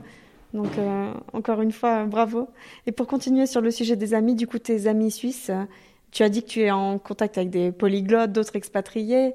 Mais tu choisis comment? Tu t'entoures de qui? Alors au lycée, ça a été donc j'ai fait beaucoup beaucoup d'amis au lycée. J'ai même une amie qui est très très proche aujourd'hui parce qu'elle a eu un rapport à la France. Elle, a vécu euh, quelques un an à Paris et on parle tout en français aussi. Donc il y avait tout le temps ce lien. Mes amis purs, j'aime pas ce mot parce que purs suisses, les Suisses sont toujours, ils viennent tout le temps d'autres pays, autrefois ou un arrière-grand-père, mais des, des amis vraiment suisses, j'en ai eu pas beaucoup parce qu'il y avait peut-être ce manque de, pas d'ouverture d'esprit, mais il y avait sur certains mots, il n'y avait pas tout le temps ce feeling. Et donc ça a changé quand je suis arrivée à Zurich à l'université, parce que là, de toute façon, tout le monde vient d'univers et de, de, pays différents. Mmh. Et donc j'ai des très très bons amis jusqu'à aujourd'hui. Et je m'entends aussi presque mieux avec les gens dès qu'ils sont un parent étranger ou dès qu'ils sont, ils sont nés dans notre pays parce que je sais, ah, je sais ce que tu as passé comme épreuve, j'ai les mêmes, on va tout de suite avoir ce feeling-là. Est-ce qu'ils débattent aussi de ces identités, des choses, des langues comme toi Ah, donc. Oui, oui, oui. Et puis, euh, on sait aussi que si on est dans un restaurant ou si on est à la cafette et que et qu'elle n'arrive pas à prononcer ou qu'elle n'arrive pas à s'exprimer, je vais tout de suite l'aider ou ça va être l'inverse. Il y, avait tout le temps ce lien du euh, on a, on a un petit peu vécu la même chose. Même si c'était différent, mhm. on sait ce que c'est d'être un peu la Suisse dans le pays natal ou le pays de ses parents. On sait ce que c'est de pas vraiment se sentir tout le temps euh, la Enfin, il y a plein, plein de choses. C'est drôle cette idée d'entraide aussi que tu dis. Euh, c'est aussi mon idée de, quand j'ai des Français autour de moi et je vois qu'ils se débrouillent pas et moi j'ai un peu plus appris l'allemand déjà, bah, je vais tout de suite, j'interviens dans la conversation dans la rue, etc. Et donc vraiment cette entraide. Mais ça, ça aussi, je veux dire, on est tellement nombreux aussi. Dans, des magasins et quand on, a, quand on parle français, bon, il y a tout de suite ce côté euh, ah peut-être qu'ils vont pas comprendre. Donc euh, Hortense, est-ce que toi tu te verrais quand même construire ta vie professionnelle, ta vie privée en Suisse? Euh, Donc tu es sur la voie, on va en parler, de devenir professeur aussi certainement? Euh, est-ce que c'est une profession valorisée en Suisse? Comment ça fonctionne? Ta maman était professeure en France. Bon, elle a aussi passé un chemin du, du combattant pour le faire valoir ici. Alors vas-y, parle-nous du professorat, de toi, tes projections. Je crois que hum, une des grandes qualités, bon, euh, d'abord juste par rapport au, travail d'être professeur, on peut pas être fonctionnaire. On peut pas, ça n'existe pas en Suisse. Donc, par rapport à ma maman qui est normalienne et qui avait un job garanti à vie, en Elle France. travaille déjà en plus. Ça, il n'y a pas en Suisse. Donc, il faut tout le temps être un petit peu, avoir la peur de dire Ah, euh, il, faut, il faudra tout le temps que je trouve, je trouve du travail. Alors, professeur, c'est valorisé ici, vraiment. On sait que c'est un job très difficile, ça marche par piston, c'est des places qui sont. Euh, surtout Alors, on passe des entretiens d'embauche avec les directeurs. Est-ce que c'est possible d'être au chômage quand on est professeur? Ah oui, complètement complètement. Euh, alors que oui, impensable en France. Mais voilà, si on veut être professeur d'université à l'université de Zurich, il y a énormément de professeurs qui viennent d'Allemagne aussi, beaucoup. Donc la Suisse, comme c'est un petit pays, on attend aussi que dans son cursus professionnel, on fasse quelques années, soit d'études, soit de travail à l'étranger. C'est toujours un peu mieux vu parce que parce qu'on dit ah en fait c'est pas qu'un petit Suisse qui reste en Suisse, il est quand même aussi un peu international. Donc c'est toujours bien vu dans son CV d'avoir fait un an de master euh, quelque part d'autre ou euh, quelques années de, de job. Donc pour revenir à ta question sur si je, veux construire quelque chose ici, je crois que peut-être qu'à un moment j'aurais besoin de partir pour revenir. Parce que je pense que c'est un pays merveilleux pour, euh, entre guillemets, vieillir aussi. C'est un, pays qui a des ressources, un accès à la nature très très présent. Mais en même temps, je trouve que j'aimerais avoir des enfants un jour et je ne pense pas forcément vouloir habiter en ville. Je trouve que c'est quelque chose de... Même si c'est des petites villes, le fait d'habiter à la campagne, il y a quelque chose de très. Ça, repose. Et en même temps, bon, euh, je l'ai vu, moi, à la campagne, euh, j'ai vu les villages. C'est bon, il fallait que je déménage à Zurich pour euh, voir un petit peu le monde bouger, alors que ça reste très petit. Mais c'est quand même la capitale financière de la Suisse. Mais donc, oui. Et en tant que femme, si tu te projettes avec des enfants, bon, le monde du travail, on en parle souvent pour les femmes, mères, etc. L'accès est parfois un petit peu compliqué. Oui. Tu penses que c'est une projection valable? Tu penses quoi de ce statut-là? Je suis d'abord convaincue que l'éducation Suisse est de très très haut niveau, même la plus accessible. Donc celle, il ne faut pas faire du privé, il ne faut pas euh, entrer dans des écoles extrêmement haut placées pour avoir une bonne éducation. Donc j'aimerais aussi donner cette chance à mes enfants de pouvoir un jour avoir accès à, cette éducation-là. Parce que je sais que les universités sont de très bon niveau, je sais que le lycée est de très haut niveau, et le niveau d'anglais, d'allemand et tout ça, tous ces langues que j'ai pu acquérir. Tu leur feras écouter le podcast? Oui, bien sûr. Mais sont grâce à ce, système-là. Donc suis, je suis convaincue que c'est un système qui marche. Donc je sais que, surtout si je veux une fois, un jour peut-être être professeur ou travailler dans le monde de l'art éventuellement, euh, ça sera difficile. Il euh, faudra prendre des choix. Et la Suisse est un pays où être longtemps au chômage, c'est vraiment difficile. Il y a tellement de coûts. Euh, bien sûr que c'est normal et, et, ça va de soi que c'est un pays, bon, on gagne plus, mais le, le, coût de la vie est très élevé. Il faut, et il est aussi attendu des personnes à un certain âge, voilà, il faut avoir telle et telle euh, caisse maladie, assurance, il faut penser à tout, mais ça, il y a dans chaque pays. Hein. Moi, je suis mhm. encore euh, jeune adulte, c'est pour ça que je ne me préoccupe mhm. pas encore énormément de ça, mais je sais que c'est quelque chose pas une épée Damoclès, mais ça pèse quand même constamment sur un couple ou mhm. sur, euh, sur une femme qui travaille, de dire, ah, il faut, il faut que j'assume tout ça. Donc, bien sûr que ça me préoccupe lentement. Et le fait que ça soit pas du tout garanti à vie, le fait que j'ai un poste très bien, mais c'est pas du tout garanti. Donc je sais que c'est tout le monde se bat, surtout à. Zurich, le monde du travail est très très dur. Ça c'est peut-être un conseil pour les parents, le fait d'entrer dans le système suisse, d'avoir fait des études en mm. Suisse, ça garantit, enfin ça montre aussi qu'on s'est bien enraciné. Mm. Donc venir d'université suisse et, postuler pour un job, ah euh, c'est bien vu, enfin il y, a un lien. Il faut le fait de s'enraciner ici, ça promet déjà un petit peu plus de de job. Et si on parle le suisse allemand, l'allemand, super. Ce que j'aimerais vraiment savoir, euh, c'est ta maman, quand elle est arrivée, donc elle travaillait déjà, mhm. et d'expliquer que quand on est professeur en France, mhm. ici déjà ça fonctionne pas pareil, et on mhm. doit repasser la plupart des diplômes. Est-ce qu'elle a eu quand même des équivalences? Est-ce que tu es au courant? Alors, euh, Déjà, je trouve que pour chaque conjoint qui rejoint, enfin qui, qui va avec euh, la personne en Suisse, c'est tout le temps difficile parce que c'est, on se remet en question, on ne sait pas si on va tout de suite trouver du travail. Donc, euh, maman était elle avait fait des écoles d'une agrégée de, en gestion, donc elle avait donné, donné des cours d'économie, mais aussi de français au BTS, par exemple, à des étudiants en BTS. Et donc elle se retrouvait ici. Donc ses diplômes auraient été reconnus, mais il aurait fallu l'enseigner en allemand. Et je veux dire, quand on a fait 5, 6 ans, 7 ans d'études en français, qu'on est spécialiste dans son domaine, mais en français et qu'on doit l'enseigner en, allemand, c'est quand même mhm. pas du tout la même chose. Donc, comme elle avait aussi donné des cours de français, qu'elle était professeure de français, elle s'est reformée. Donc, elle a fait la PA7 euh, ou mhm. PAL, je sais plus, c'était la pédagogie Hochschule. Mhm. Pour, euh, donc, elle a refait 3 ans euh, ou 2 ans pour faire pour être prof de français. Et donc après, c'était prof de français au lycée à des élèves plutôt jeune alors qu'elle était mm. habituée à des élèves qui ont voilà 17, 18, 20 ans. C'est pas non plus la même chose.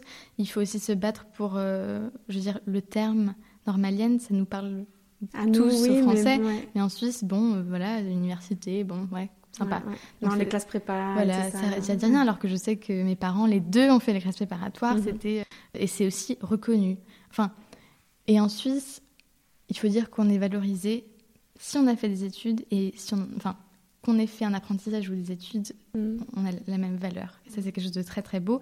Mais c'est vrai que on n'est pas forcément tout le temps reconnu pour le fait d'avoir euh, battu depuis qu'on a 12 ans euh, et de pas trop être sorti en soirée et de se dire ah, on fait plein de sacrifices. Donc euh, je sais que ma mère en a fait énormément et le fait de, recommencer et ça, a été difficile pour elle de, se dire mais mince en fait là si j'étais en France je pourrais être professeure mm. d'université ou je pourrais être directrice parce que ça monte. En France, on, commence et puis après, comme on est fonctionnaire, on peut monter en grade très facilement. Et ici, il fallait tout le temps qu'elle qu'elle se justifie, qu'elle se prouve, alors que. Et avec le passeport, ça a déjà changé. Mhm, et puis, elle a pu aussi faire des formations en plus. Et, maintenant, mhm. elle est épanouie dans, dans, un, dans, un, lycée dans le canton du Lucerne. Et puis, elle, a rencontré des bonnes. Ouais. Mais là, il faut rencontrer les bonnes personnes si on est dans un lycée avec une direction qui ne reconnaît pas forcément tout, il faut, mm. il faut, vraiment trouver les bonnes personnes. Et il y a des gens en Suisse qui, qui reconnaissent, vraiment. Mais il faut juste euh, être patient parfois. Depuis le début, tu nous parles d'empêchement, de, challenge et de richesse. Et c'est drôle comme ces trois notions euh, se modulent. Donc euh, vraiment, à chaque fois, on, tu te, on se dépasse, la personne crée des nouvelles énergies, nouvelles forces. Mais, et, puis aussi, à chaque fois quand, quand on retourne en France et quand on est à Colmar ou on va en vacances, on va en vacances tout le temps en France, il y a cette idée de et si on retournait aussi si on... Ah Et mm. c'est très difficile et en même temps, il y a quelque chose de raisonnable. En mm. Suisse, il y a quelque chose, c'est un choix raisonnable parce mm. qu'on sait que voilà, il y a une haute sécurité, il y a, il y a une manière d'être, enfin, il y a on sait pourquoi. Et tu voilà, on, est à Zurich toutes les deux. Il y a bien des raisons pour lesquelles on est, on est resté. suivi de conjoints. Alors maintenant, j'aimerais bien qu'on revienne sur toute la partie études supérieures. Donc parce que maintenant, tu es à l'université. Et j'aimerais bien que tu nous expliques un peu ton parcours euh, universitaire. Tu m'as parlé au téléphone du programme Bologna, je pense que c'est très important. Euh, tu m'as aussi euh, voilà, expliqué des choses, des petits conseils, notamment qu'on on peut pas s'inscrire plus que deux fois au même diplôme. Alors vas-y, je te laisse. Alors vas-y, je te laisse tout nous expliquer. Donc peut-être que je, redémarre juste par rapport à, mes choix d'études en philosophie et en histoire de l'art dans le canton de Lucerne, enfin, ou de Nidwald là où j'étais à partir de la cinquième année du lycée, donc les dernières deux années, la philosophie est obligatoire. Et ah, ce qui n'est pas le cas à Zurich, c'est une spécificité de Lucerne. Ce qui est dommage parce que je pense que si on n'a jamais fait de la philosophie euh, au niveau lycée, on va jamais prendre le choix de l'étudier. Enfin, moins. Moi, j'ai eu un, bon prof. Donc, aussi dans le lycée où j'étais, on devait écrire un, un travail de maturité. Donc, c'est une sorte de mini-mémoire de, je crois que c'était 30 pages. Et on doit avoir une soutenance. On doit aussi avoir une soutenance euh, devant un public pendant un quart d'heure pour nous, pour nous entraîner à plus tard. Euh, tu te souviens de ton sujet? Oui. Alors j'avais écrit euh, sur Banksy et Kant. D'accord. C'était art et philosophie. Voilà, art et philosophie. j'avais comparé le street art au, texte des Lumières de Kant et j'avais plus ou moins voulu prouver que comme Banksy nous pousse à, à réfléchir, Kant fait la même chose et voilà. Donc j'ai beaucoup, j'ai adoré ça. Donc là j'ai su, ah, euh, voilà, il faut, faudrait que j'approfondisse. Donc euh, le choix université Lucerne, université Zurich ou Genève, je voulais, bien sûr que je voulais aussi un peu quitter le nid familial. J'avais 18 ans, je voulais voir la grande ville de Suisse. Je voulais quitter euh, le lycée, je voulais un petit peu voir la plus grande ville de Suisse qui est Zurich et je me suis dit ah voilà j'idéalisais peut-être un petit cette université, mais, j'en suis très satisfaite parce que je voulais, voilà, je voulais quitter euh, les petits cantons et je voulais voir plus grand. Donc euh, j'ai d'abord choisi philosophie et économie, mhm. mais voilà, il faut savoir que par université, ça change. Donc, à l'université de Zurich, la première année d'économie, c'est avec les informaticiens, ceux qui font des études de maths, c'est une année commune. Donc, c'était pour moi qui venais de trois ans de latin, pas du tout pas du tout ni forcément préparé, ni donc là, les, classes préparatoires auraient peut-être aidé. Et c'était beaucoup plus, beaucoup trop matheux et quantitatif, comme, euh, donc c'était pas du tout ce que, à quoi j'imaginais. Donc dans chaque matière, dans chaque euh, filière d'études à l'université, il y a ce qu'on appelle des Pflichtfächer, donc mm-hmm. des, des, matières obligatoires. Et mm-hmm. ces matières obligatoires, si on les rate deux fois, on est bloqué.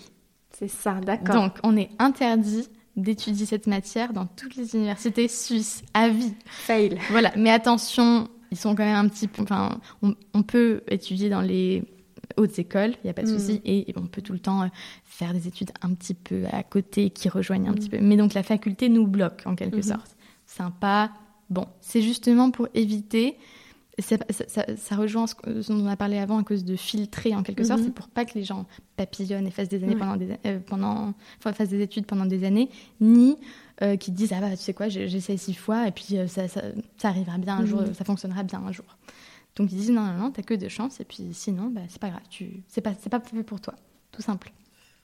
Donc ça peut être très compliqué aussi pour de nouveau pour des parents qui ont fait des études classiques le fait de dire ah, enfin le fait qu'on nous bloque comme ça. Et le fait que je, pense aussi que ça peut être compliqué pour des gens qui veulent se reconvertir et qui ont peut-être déjà des enfants et qui vont louper une matière une fois et puis la deuxième fois ça va pas passer et qui ne connaissent pas la chose. donc c'est pour ça que c'est important pour moi de le mentionner. il faut, il faut si on s'inscrit un diplôme vraiment il faut s'impliquer. il faut il faut savoir quelles sont les matières obligatoires mm. et tout faire pour les passer. Mm. euh, voilà. Et donc j'ai fait la philosophie et l'histoire de l'art. Donc je me suis inscrite en bachelor. Et donc le système Bologna c'est un système de CTS, qui est normalement dans la plupart des études euh, des, universités européennes, pour que ce soit reconnu. Donc c'est un système qui s'appelle le système Bologna. Et jusqu'en printemps 2019, on avait le droit à l'université de Zurich de faire ce qu'on appelle un double cursus. Donc ce c'est mhm. pas majeur, mineur, mais deux majeurs, mhm. donc deux travails de bachelor. Et moi, je voulais faire mhm. ça parce que j'arrive, j'arrive pas trop à choisir, je euh, je sais pas tout le temps. Et donc toutes mes, toutes mes études étaient en allemand, mais pour euh, rejoindre la langue comme force. Mhm. Il y avait euh, certains cours, par exemple en, philosophie, on avait mhm. fait le discours de l'inégalité de Rousseau. mhm. où c'était un livre traduction allemand-français et j'ai pu euh, voilà ah et j'ai pu pendant le cours aussi accompagner le professeur euh, pour lui dire ah mais en fait cette traduction c'est pas vraiment euh, les nuances voilà toutes les nuances étaient accessibles aussi en histoire de l'art on faisait référence à des à des artistes français et, je pouvais il y avait tout le temps ce lien et je pense que c'est quelque chose que je n'ai jamais coupé ni, ni vouloir quitter c'est quelque chose de très très présent et donc ma langue de cœur c'est quand même le français même l'aspect littéraire, l'aspect... Euh, on doit écrire beaucoup de travail de séminaire. Ce qu'on appelle des travaux de séminaire, c'est des petits mémoires mhm. ou des longs essais de 10-20 pages. Tu le droit, as le droit de l'écrire en français? Alors ça, c'était en allemand, mais la thèse ou mhm. le, mémoire, on a le droit de l'écrire dans les trois langues fédérales et l'anglais. Donc le français, l'allemand, l'italien et l'anglais. Il faut juste avoir un mentor qui comprenne la langue. Voilà. Et donc j'ai pu écrire mes deux travaux de bachelor en français. Donc j'ai écrit en philosophie, j'avais fait une comparaison de Spinoza et de Marc Aurèle sur la joie. Et j'ai eu un prof qui avait fait des études de la philosophie française. Donc il mhm. était voilà. Et en France et en histoire de l'art, j'avais écrit sur Robert Motherwell, qui est un expressionniste américain, et Henri Matisse. Donc il y a tout le temps ce lien. Et mhm. parce que peut-être que c'est quelque chose qui me réconforte, le fait d'avoir. Euh, mais, mais je me sens. C'est là où tu excelles. Oui. Donc euh, voilà. c'est aussi un peu plus facile. Ses forces. Et puis j'ai pu aussi travailler avec ma mère qui, mhm. elle m'a relu. On, a donc ça c'était aussi pour elle euh, qui, qui, est très littéraire un mhm. plaisir parce que voilà on se retrouve euh, on se retrouve là-dessus. Et tu as soutenu tes thèses déjà? Donc il faut pas ça il n'y a pas ah, de soutenance en... en mémoire de master non, Alors ça c'était bachelor, master c'est un peu différent. Maintenant, ils ont, avec le système Bologna qui a changé aussi, le, les travaux de séminaire, maintenant, ils ont choisi de faire une soutenance. Mais voilà, ça change par université, par canton. Il faut hmm. être très euh, c'est très spécifique. Actuellement, tu as des cours Ils tiennent les cours malgré le Covid Comment ça se passe? Oui, euh, oui, oui, c'est pas facile. C'est très, très solitaire. On est, on est vraiment seul chez soi, avec devant son petit écran. Donc, on est 20, 25 personnes. Et puis, euh, mais c'était bien, j'ai appris mm. beaucoup de choses. Et je crois qu'un des plus beaux métiers des mm. nouveaux pour être professeur est le fait d'apprendre. Hein. tout le temps avoir la soif d'apprendre. Assez sous-estimé encore, malheureusement, mais c'est vraiment très important. Est-ce que tu penses que de manière générale, en dehors du Covid, être jeune en Suisse, c'est être plus solitaire que ce que tu aurais été euh, ailleurs? Alors, je dirais que ça dépend de l'endroit. Ensuite, je suis sûre qu'à Lugano ou dans des endroits où il y a peut-être plus de soleil, c'est vrai que Zurich, comme ville, ça rejoint le caractère, même si c'est une ville internationale, il y a quand même ce non-dit de pression qui est présent. On doit exceller au travail, on doit être bon, on doit faire tel et tel euh, salaire, mhm. même si on n'en parle pas. Et donc, c'est quelque chose qui est assez stressant, je trouve. La vie en Suisse, jeune, mhm. il y a une certaine pression. Mhm. Et on ne peut pas juste. Même si les gens font, après la maturité, très souvent une année sabbatique, il y a quelque chose, il y a des codes non dits. On sait que tu prendras le temps de finir tes études et tu peux profiter de la vie. Mhm. Mais dès que tu entres dans le, dans le monde du travail, il y a des attentes. Donc, c'est important de, voyager pour venir. Je trouve que justement, la Suisse est un très beau pays pour euh, construire une famille et puis rester ici. Mais le stade dans lequel je suis moi, je pense qu'il faut aussi parfois euh, mhm. sortir pour revenir. Même si, euh, même si c'est un beau pays, en été, ça peut être un peu déprimant, euh, les décembre Zurich, quoi. Ou, voilà, ça peut être un peu triste. Mhm. À travers l'université, j'imagine que tu as eu accès aussi à des auteurs ou des choses, même des artistes qu'on ne connaîtrait pas en France, puisque toute la culture alémanique, de l'Est, même au niveau architectural, etc., on n'a pas forcément les mêmes références. En fait, ça, j'ai découvert ça en, arrivant ici, que mon système de référence, ben, personne ne connaissait forcément, bon, à part Haussmann et des choses très connues. Mais oui. Mais euh, oui, et que moi, j'ai découvert euh, des, nouveaux, des nouvelles personnalités hyper connues ici. Donc, je sais pas, toi, ça t'a aussi... Euh, bah, c'est vrai que je m'attendais, par exemple, en philosophie ou même en histoire de l'art, à avoir plus un rapport avec les pays latins, mm-hmm. alors que la philosophie enseignée à l'Université de Zurich est très germanique et anglo-saxonne. Mhm. Donc on a beaucoup, beaucoup de philosophes anglais, mhm. énormément, mhm. pas beaucoup de français euh, et beaucoup, beaucoup d'allemands. En, en, architecture, en histoire de l'art, j'avais une prof allemande, donc elle faisait aussi beaucoup, enfin entre autres, beaucoup de références à l'Allemagne. Donc c'est vrai qu'on n'a pas, euh, qu'on n'apprend pas les mêmes choses qu'en France, même si c'est les mêmes matières. Donc euh, je pense que c'est aussi important. moi, j'aimerais bien faire une mm. année de master ou euh, faire une petite formation, euh, pourquoi pas l'UNES, mm-hmm. non, Mais, euh, mais, mais voilà. Mm-hmm. Et d'habitude, je pose cette question à la fin, mais j'ai encore deux, trois questions pour toi. Mais du coup, comme on parle de tes sujets d'études, Est-ce qu'il y a une citation, un auteur en particulier ou une philosophie que tu veux partager aujourd'hui avec nous? Alors j'en ai deux, parce que j'en ai une qui est un peu trop philosophique et l'autre qui est un peu plus Mais on romantique. aime beaucoup. Alors la première c'est logique, il faut, faut tout le temps pas jamais l'oublier, c'est une citation de Kant. Ça s'appelle le sapere aude. Donc c'est et le courage de te servir de ton propre entendement, donc et le courage de te servir de ta raison. C'est quelque chose qui revient très souvent. C'est une citation que je connais depuis longtemps, mais qui revient parfois, qui me, qui me dit de juste questionner les choses. Je pense que c'est l'essence même de la philosophie, c'est de savoir poser les bonnes questions, mais c'est aussi de savoir, voilà, sers-toi de, de ta raison pour, euh, pour affronter ce monde-là et, pose, pose les questions. Puis ça, il l'avait fait en, je crois que c'était 1784, ou je sais pas, c'était pour euh, les siècles des Lumières. Il avait fait justement cet essai. Bon, c'était un peu critique. Il disait, ah, euh, si votre médecin vous dit de prendre ces médicaments, ne le croyez pas. Mais c'était pas, c'est pas forcément dans ce sens que j'interprète, mais plutôt toute une question de perspective. Il faut re- repenser les choses. Si on me dit quelque chose, si j'apprends, il faut, voilà, Mhm. questionner. Filtrer, questionner. Exactement. Et en fait, c'est aussi, je- de mes souvenirs, il y avait quand même un rapport à la liberté. Voilà. À Bien ça, sûr. ouais. Faut liberté de la raison, le fait que Mhm. personne ne puisse euh, nous, nous prescrire ce qu'il y a à Mhm. faire. Dans, Et- dans un monde où il y avait encore tellement de complots, de religions présentes et de... Oui, c'était un monde de doctrine encore. Ouais, et... ouais. Et puis ça s'appelle quand même. Donc en, en allemand, ça s'appelle pas. Alors lumière, c'est un très beau mot parce que Mhm. c'est. Voilà. Tandis qu'en allemand, c'est Aufklärung. Donc Mhm. ça vient du mot erklären, donc Mm. éclaircir, éclaircir au sens euh, expliquer. Expliquer, voilà, c'est ça. Mais euh, la traduction des Lumières, c'est voilà. Donc c'est le siècle des Lumières. Ah, super, mais je regrette pas t'avoir demandé. Et la deuxième, Ah attends. oui, la deuxième. Donc ma deuxième citation, c'est une citation de Paul Cézanne. Enfin, c'est pas. une- il avait dit ça lors d'une conversation avec Émile Bernard, qui est un peintre post-impressionniste. Il a dit, par rapport aux anciens peintres, il disait, il faut se faire une optique, il faut voir la nature comme si personne ne l'avait vue avant vous. Et quand on regarde ces, ces peintures de, du Mont Sainte-Victoire, il en a fait mais des vingtaines, je sais pas, mais c'était jamais une répétition pour lui parce qu'il arrivait à la voir à chaque fois comme la première fois. Mm. Et c'était pour moi aussi me dire mais tu peux pas te fatiguer de la beauté Mm. ou des belles choses en fait. Il faut tout le temps le voir comme si c'était la première fois. T'as un esprit de contemplation Voilà, sur le monde. C'est Voilà. beau. Très joli. Tu rêves en quelle langue? En français. Alors, je pense ma, sont dans alors, ta- ma, ma, ma voix intérieure est aussi en français quand, quand je parle avec moi-même, quand je, enfin, j'ai pas eu d'accident de la route, mais quand euh, il neigeait la semaine dernière, enfin tout ça aussi quand je parle à des enfants, euh, l'aspect naturel est tout le temps en français. Maintenant, je sais que j'ai eu des rêves parfois comme je, j'ai- je, je lis les médias aussi euh, anglais ou américains, j'ai parfois des rêves en anglais ou en allemand moins parce que ça reste l'extérieur en Mhm. fait. J'ai moins. Alors, par, par exemple, parfois avec mon frère, on a certaines blagues en suisse allemand ou certaines choses qu'on. Mais avec mon frère, normalement, c'est plus.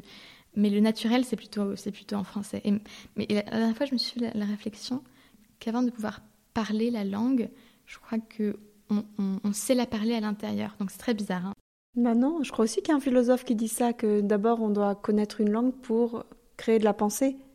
Oui, Et mais que- et même pour les jeunes parents qui savent pas encore parler l'allemand, ça prend du temps à pouvoir. Il y a tout le temps un stade où on comprend, mais on ne sait pas encore euh, le formuler, mais ce, ce- cette voix intérieure qui, qui arrive à dé- dé- déchiffrer tout ce que les gens disent. Donc ça prend un certain temps, mais, mais ça, ça vient. Euh, Ouais, il faut, un il faut avoir espoir. euh. Et il faut non plus pas avoir honte de son petit accent français, mais je pense que c'est un très beau geste, et c'est ce que les Suisses attendent en général, c'est de, de s'adapter, de dire j'essaye vraiment. Et vous, vous- vraiment, je, promets que vous allez tout le temps être reconnu et on va tout le temps vous faire des compliments. Quand vous essayez de parler l'allemand ou suisse allemand, on va dire ah mais vous parlez très très bien, parce que les gens se réjouissent de l'effort fait, parce qu'on a peut-être cette étiquette sur les Français vu qu'on s'adapte pas, puis de toute façon euh, on va pas l'apprendre le français, euh, l'anglais pardon. Quand on est à Paris, Mhm. voilà, euh, pourquoi est-ce que je devrais apprendre l'anglais pour les autres? Non, non, non, vous vous adaptez à moi. Donc il y a cette idée, enfin stéréotype sur la plupart des, sur les Français, et donc c'est aussi euh, notre rôle de casser ça. Mais Mhm. voilà, les Suisses vont tout le temps être très respectueux si on, ils voient qu'on fait Un effort. un effort, vraiment. Moi, je continue dans les conseils. Est-ce que tu as d'autres conseils à donner à des parents qui arrivent avec, avec des jeunes enfants, donc euh, des enfants qui sont dans la situation dans laquelle tu étais? Alors, euh, bien sûr que c'est difficile de ne pas projeter ce qu'on a vécu sur son enfant et ce qu'on n'a pas réussi et qu'on pousse sur les enfants. Et c'est naturel aussi de vouloir euh, l'excellence pour eux, mais je crois qu'il est important pour les parents de d'abord s'informer de tout ce qui existe comme formation, de rencontrer peut-être des gens qui ont fait d'autres formations, qui ont fait ce système plus long euh, de, de, maturité professionnelle ou de, qui ont fait des apprentissages, euh, et de se dire, ah mais en fait, ça va, il, est, il est dans entre bonnes mains, il y a plein, plein, plein de passages. Si parmi les auditeurs, il y a des gens qui ont des liens à partager, justement pour avoir des informations quant au système scolaire, aux passerelles, etc., s'il vous plaît, mettez-les dans les commentaires, dans les liens, je peux aussi les intégrer plus tard dans la bio, ça pourrait aider. Et surtout, ne pas mettre trop de pression euh, sur les enfants, c'est bien de les soutenir. Et c'est important de montrer que être bon euh, à l'école, ça, ça que du positif, ça amène à de bons résultats. Mais ils seront pas perdus. C'est pas, c'est pas comme en France où voilà, euh, on ne sera jamais un rejet de, la société parce qu'on n'a pas réussi tel et tel. Jamais. Donc voilà. Et expliquer aux enfants pourquoi et mmh. surtout continuer ce lien avec mmh. leur pays et cultiver de dire ah mais on peut on peut on va lire des livres en français euh, le soir mais on peut aussi si tu veux regarder une émission euh, suisse dont mm. tes amis ont parlé mm. euh, en mm. cours par exemple mais il faut jongler et il n'y a pas de règle pour combien de pourcentage on est français ou, suisse ce sera voilà, c'est ça que je voulais te demander donner des conseils maintenant à des jeunes à des ados qui se sentent aussi peut-être un peu entre deux chaises alors peut-être que donc toi jeune qui m'écoute non ne t'inquiète pas tes parents Bon, pas forcément. Ils peuvent pas décider euh, ce qui te définit, euh, si une nationalité te définit plus que l'autre ou une culture. C'est ta décision. Et ce sera un chemin long.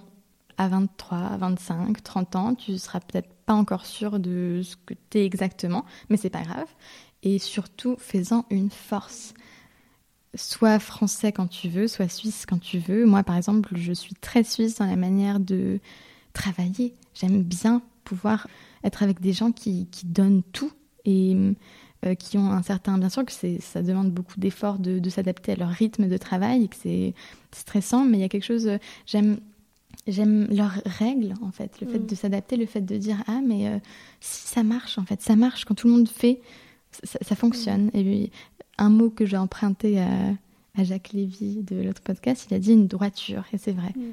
Il faut bien se tenir. On peut, on peut goûter euh, les, les, rebords et les, les bords du. De... Mais voilà. Donc, je te rejoins tout à fait.